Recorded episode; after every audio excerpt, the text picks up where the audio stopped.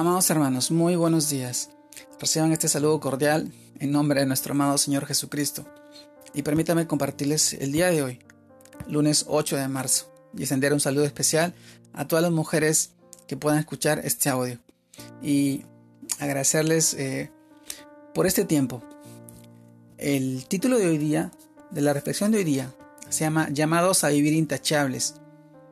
Y vamos al libro de Segunda de Pedro, capítulo 3, versos del 1 al 4, el cual dice de esta manera, Amados, esta es la segunda carta que os escribo, y en ambas despierto con exhortación vuestro limpio entendimiento, para que tengáis memoria de las palabras que antes han sido dichas por los santos, santos profetas y del man y el mandamiento del Señor y Salvador dado por vuestros apóstoles, sabiendo primero esto, que en los postreros días vendrán burladores, andando según sus propias concupiscencias, y diciendo, ¿dónde está la promesa de su advenimiento?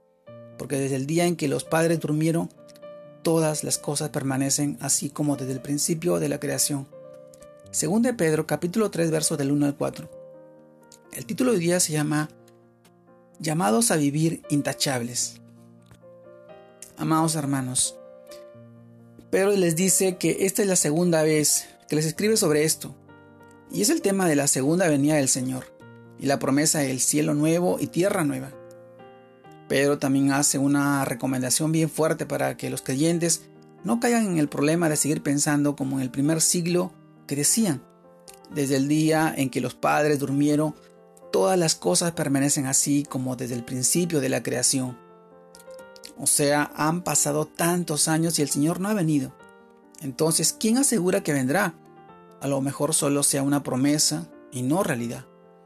Pero Pedro vuelve y dice en 2 Pedro capítulo 3 versos del 9 al 10, El Señor no retarda su promesa, según algunos la tienen por tardanza, sino que es paciente para con nosotros, no queriendo que nadie, que ninguno perezca, sino que todos procedan al arrepentimiento.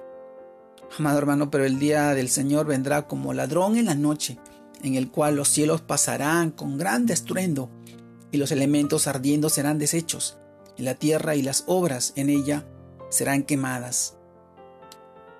Dios quiere que ninguno perezca, y esto no solo por su misericordia de los inconversos, sino como lección del modo en que debe vivir el cristiano en este tiempo.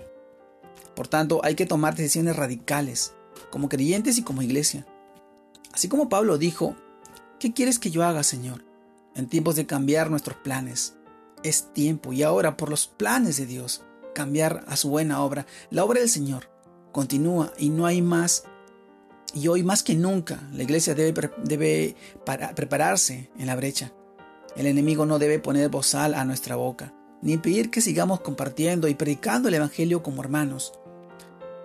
Son estos momentos últimos y difíciles en el mundo que hoy vivimos, que no podemos seguir viviendo igual.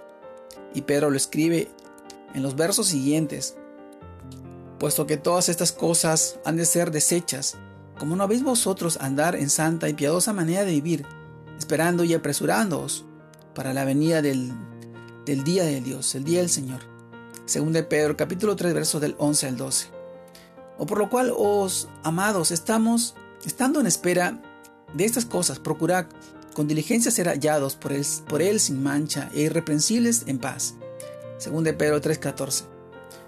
Amado hermano, es hora de vivir intachables, aprobados y en santa y piadosa manera de vivir, cumpliendo los principios, como mayordomos fieles de sus bienes, pues está pronta la segunda venida del Señor. Llamados a vivir intachables.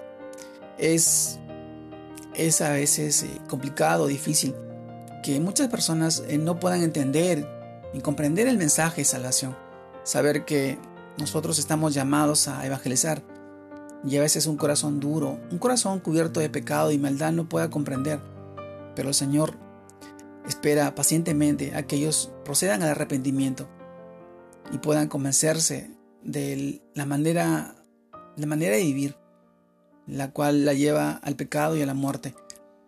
Mi amado hermano, permanecemos fieles a su palabra, a su amor, a su fidelidad, sabiendo que Él, Él nos dará la vida, la salvación y la vida eterna y, el galardón, que es el premio al cual esperamos nosotros cada vez que predicamos su evangelio llevamos ese mensaje, esa palabra a las personas que más necesitan hoy en día.